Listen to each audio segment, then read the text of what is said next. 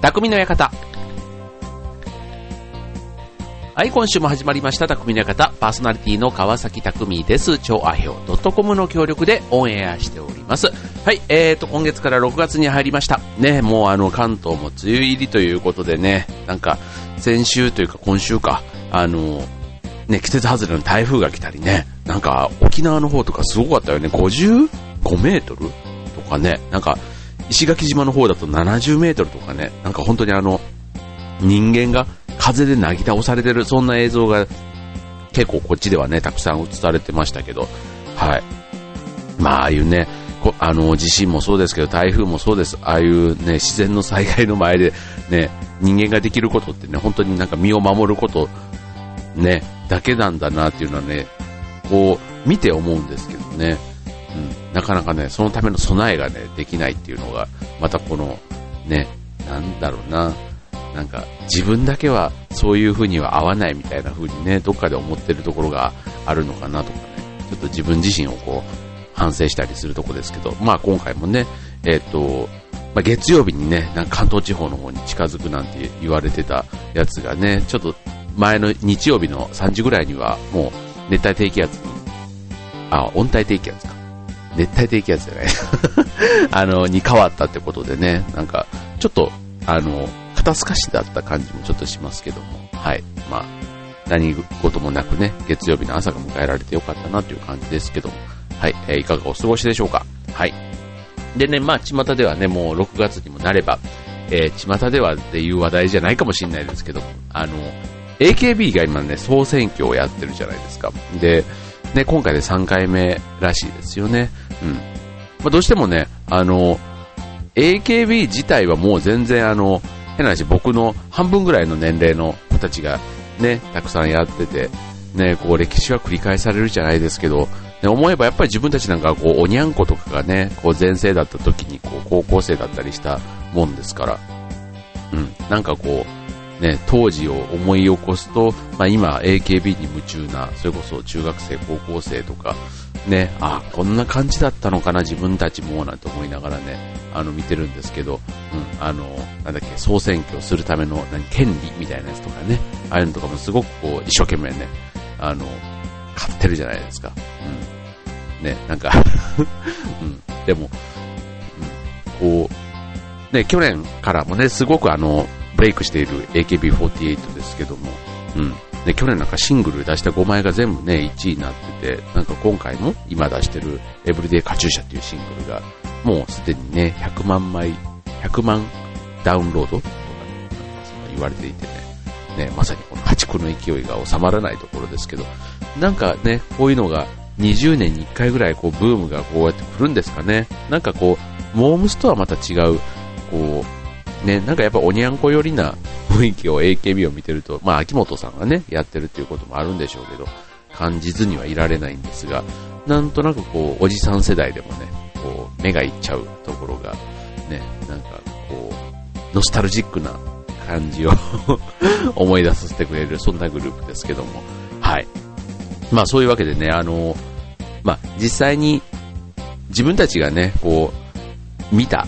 夢中になったとかね、なんかそういうグループとしては、どうしてもまあ昔のおにゃんこなんていうので、今で言ったら AKB という話になってきますけども、そういうね、なんかちょっとアイドルユニットっていうの？うん。なんかまあ、今出たね、あの、韓流、韓国からね、カラーとか少女時代とかいたりしますけども、日本でもね、実はね、こう、前、まだマイナー。今はまだマイナー。でもこれからね、ブレイクするかもしれない。そんなユニットがね、いくつかあるんですね。今日はそんな、あの、素敵なユニットをご紹介したいと思います。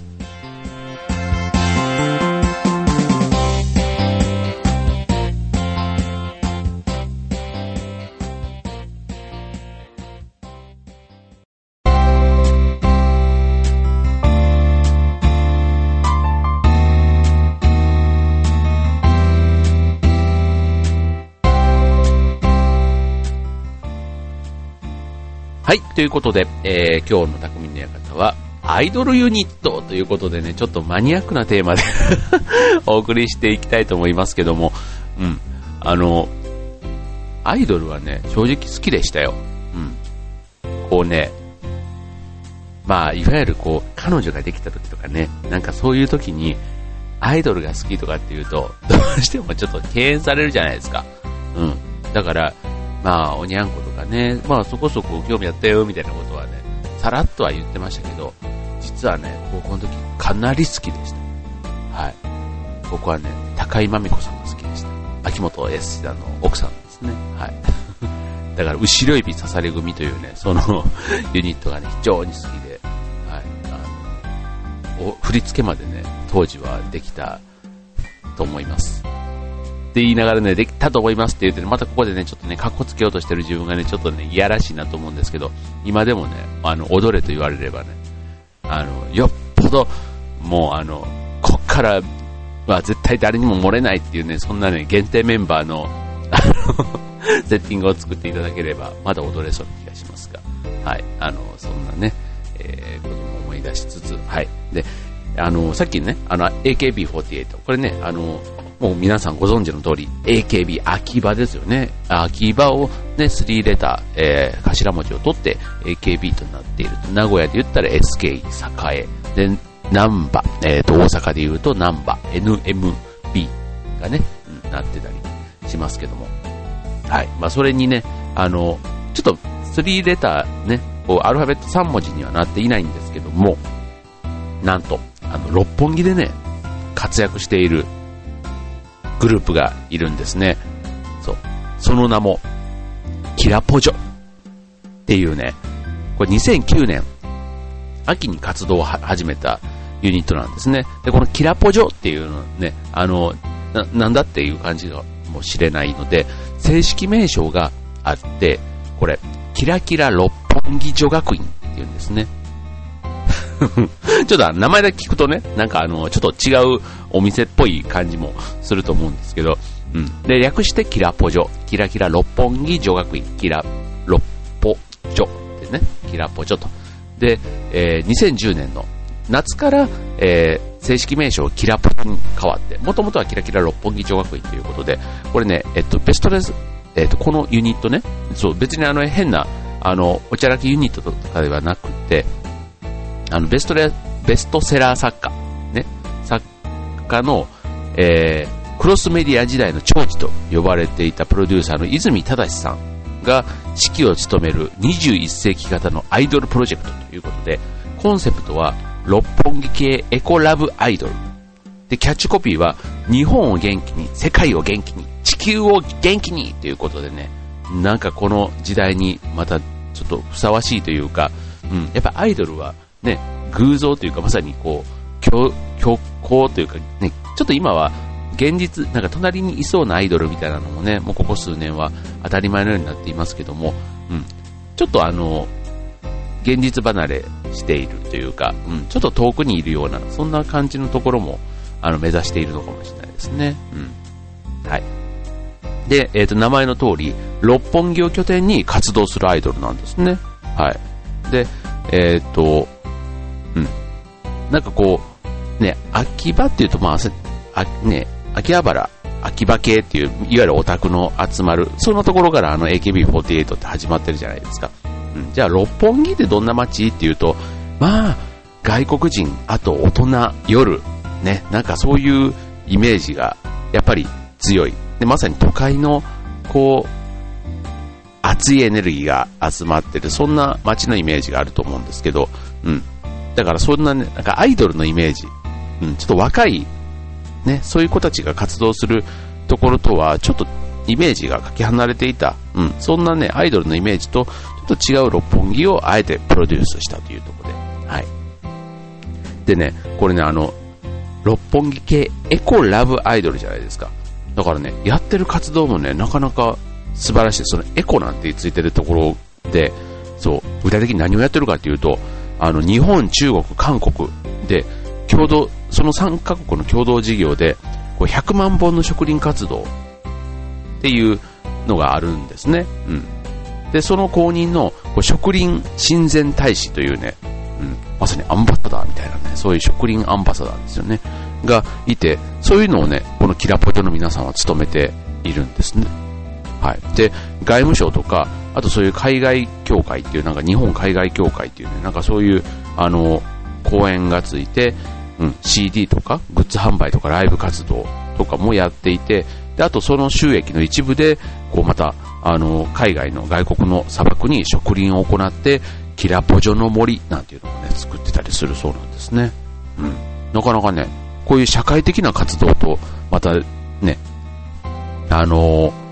ちょっと、どちらか本当ステージの上とかね、握手会とかしか、ね、なかなか見れない、そんなアイドルがね、こういう社会的な活動でも、こう協力しているということで、うん。なんかこれもまた新しいアイドルの形なのかななんて。まあ、日本を元気に、世界を元気に、地球を元気にですからね。まあ、元気の源、人を元気にするっていうこともありますけども、そういうね、こう未来、ね、森を作るとね、それ50年、100年残っていきますからね、そういう形でね、貢献していくっていうのも、すごくなんかアイドルの今までになかった、うん、新しいスタイルだなぁなんて思いますね。はい。でちなみにね、えっと、この、キラポジョさんなんですけど、年齢構成がね、結構広いんですよ。うん。あの、研究生っていう立場も入れると、あの、下はね、9歳。うん。から、もう上はまあ、20代とかね、うん、の方までいて、うん。なかなかね、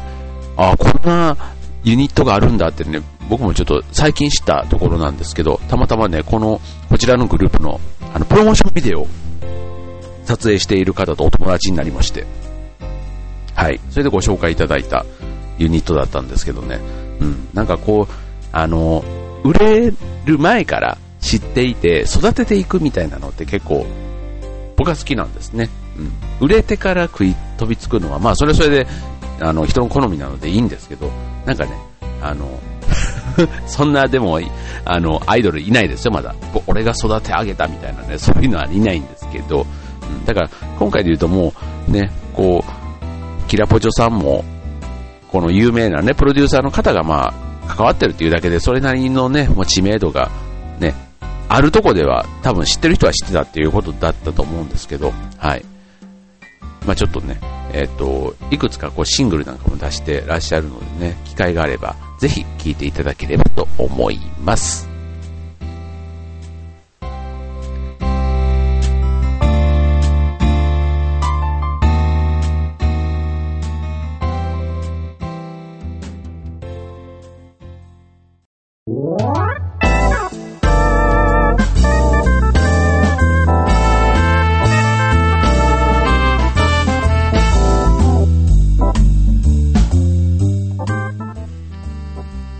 はい、ということで今週の匠の方はアイドルユニットということでね、ちょっとあのー、明るいテーマというか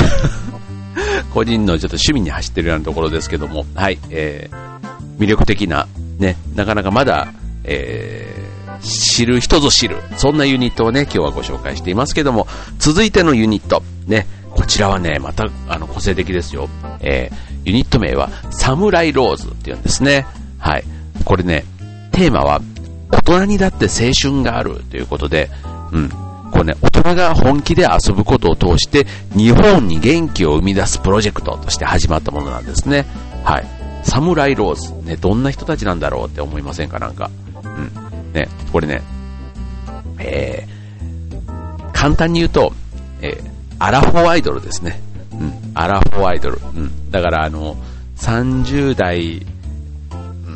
こう、20代もいるのかな？ちょっと、あの、わかんないです。あの、女性のとこなんて見た目じゃなんとも言えないですからね。はい。でも、えっ、ー、と、僕はアラフォーアイドルだというふうに聞いています。もし、サムライローズの方、聞いてらっしゃって違うって言うんだったらちょっとごめんなさいね。はい。だからアラフォーってことだから、まあ30代後半から40代前半ぐらいの方々ということで、まあさっきのね、まさにその、おにゃんこの人たちっていうのも今で言ったらまさにアラフォーぐらいになってたりするので、うん、今もたまにね、あの、おにゃんこ再結成みたいな形でこう出たりしてますけど、やっぱ生き生きしてますよね、なんか、あの、当時、ね、おにゃんこって言ったら本当に一時期のね、2、3年活動したのかな。なんかそれぐらいの時期だけの、こう、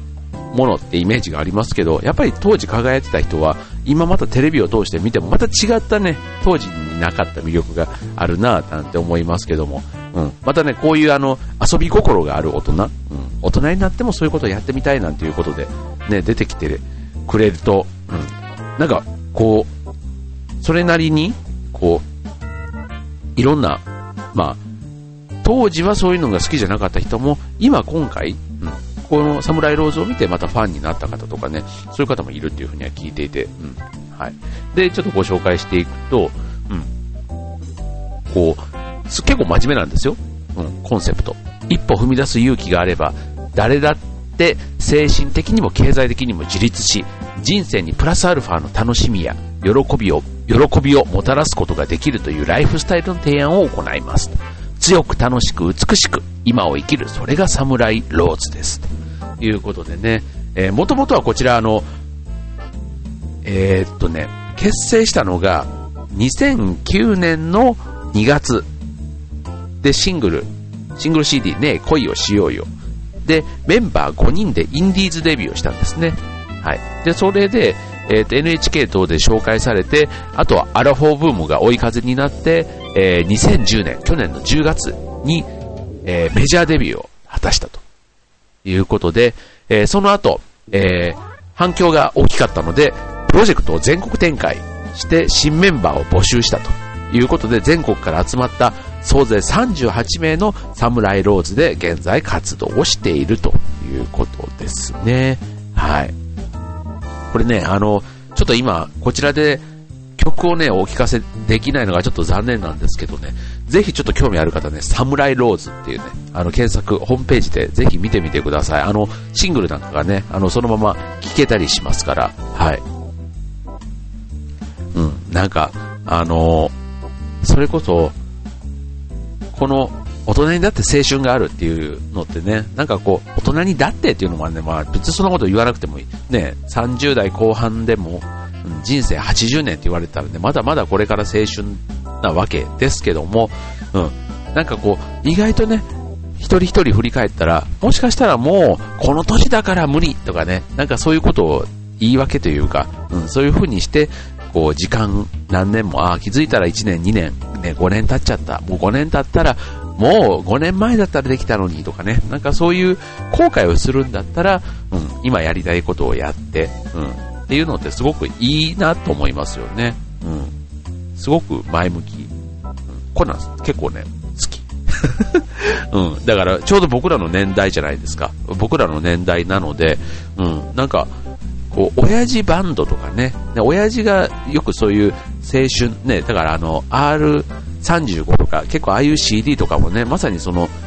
曲を聴いて青春時代を思い出して、まあそれで別にノスタルジックな雰囲気に浸るだけじゃなくて、なんか次への活力というかね、なんかそういうのを、ために、あの CD を出すと、うん、やっぱりそういうのにね、こう、みんな反応するように、なんかこういうユニットもね、ぜひちょっと応援したいなって思いますよね。なんかアラフォーっていうとね、ちょっとどうしてもこう、また、あの、自分たちの同年代っていうところでね、どういう人がそういう意味では、あの、一番食いついているのかっていうのもね、ちょっと今日、そういう意味では興味があるんですけど、うん、なんか同じ年代の人が頑張ってるっていうことではね、はい、すごく応援したいユニットだなというふうに感じています。はい。うん。なんかうちのかみさんにね、あの、入ればって言って紹介したんですけどね。あの、うん、かなり、笑ってましたね。笑ってましたっていうか、あの、興味はあるん、あ、うん、多分ね、もう一星、多分ね、自分で、あの、アイドルになる人って、よく、こう、次戦多戦って言うと、ね、よく友達のオーディションについていって、そしたら私が合格しちゃいました、みたいなのってあるじゃないですか。多分そういうシチュエーションがいいんだろうなって、個人的には思っていて、うん、だからかみさんも、えー、なんて言いながらね、きっとね、あの強引に応募して、もし仮にね、あの、合格した暁には、すごくノリノリで頑張るんじゃないかと あの、我が妻をどうロデュースしようとしてるのかと言われると困っちゃうとこなんですけど、はい。ただね、うちの子供なんかに言 言わせると、あの、やっぱりね、お母さんはね、そういうところには出てほしくないっていう感じはあるみたいですね。はい。あの、まあ確かにね、目立つ親ってね、なんか、子供の時ちょっとこっぱずかしい感じがするじゃないですか。うん。まあね、だから、うん、それでもね、それもスタイルだと思うんですよ。うん。なんかね、うちは娘が2人なので、ね、ある意味こう、大人の女性を多分母親を見て感じるところもたくさんあると思うんで、そういう意味ではね、なんかこう、いつでも子供にとっても刺激のある、そんな母親っていうのはね、あの、いいなと思いますし、このサムライローズのコンセプトのね、こう強く楽しく美しくね、今を生きるっていうね、なんかそういったところをね、あの、もっと身近なところで実現すればいいなというふうに感じています。ということで、えー、2つ目のユニットはサムライローズのご紹介でした。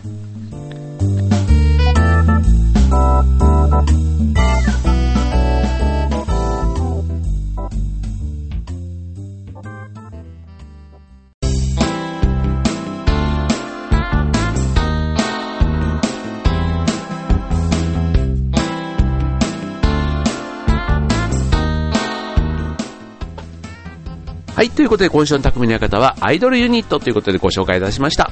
ね、いつの時代もね、若者がいる限り、ね、アイドルユニット、ね、廃れることはないんでしょうね、きっとね。はい。なんか、パッと明るくなっていいですよね、でも。うん。僕はやっぱり好きです。はい。はい。ということでね、今日ご紹介したのは、これからきっとブレイクするであろう、ね、そんな2つのユニット、キラポジョ、キラキラ六本木女学院、えーと、えー、サムライローズ、ね、この2つのユニットをご紹介いたしました。で、ぜひホームページなんかでもチェックしてみてください。はい。ということでね、えっ、ー、と、6月ね、梅雨入りが始まって、ね、ちょうどこの時期って、あの、ホタルが見れるんですよね。はい。えっ、ー、とね、うちの近くにも、ホタルの見れる公園っていうの、まあそれはちょっと残念ながら、あの、自然に帰ってるやつではなくて、ちゃんとそういうあの、綺麗な、こう、水のところで、こう、毎年育てて、で、こう、あの、網の中なんですけど、こう自然に話している、そんな花火鑑賞会というのをね、毎年この6月の上旬にやってくれる公演があるんですね。はい。で、そちら今週末にあるんですけども、うん、なんかそういうね、あの、なんとね、最近行ったのはね、もう、8年、8年ぐらい前かな。うん、だと思うんです。ね、子供もすごいちっちゃかった時で全然覚えてないなんていう話もあって、うん、なんか、あの、昔ね、こう、行ったところも、子供の成長で、あの、前は何も感じずに、こう、さらっと流して終わったようなところも、一個一個にね、こう子供たちのこう感想なんかが変わってくるじゃないですか。うん、だからね、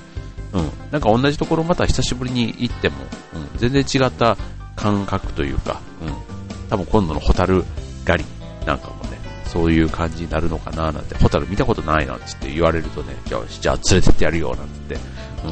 うん。でね、それで僕もすごい楽しみなんですけど、うん、なんか、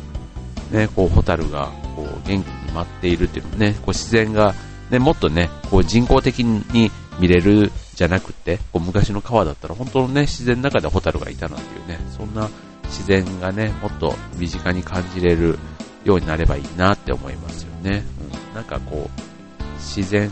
が当たり前にこう近くで感じれる、うん、そんな将来がね、えー、続きますようにという感じはしますけど。はい。ということでね、6月、まあちょっと梅雨になるとね、どうしてもなんか外でのね、遊ぶ機会ってなかなか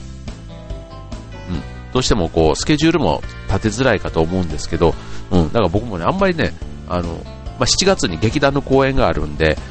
うん、そちらのこともあると、うん、あんまりこう、旅行とかそういうのはね、6月は入れてないんですけど、うん、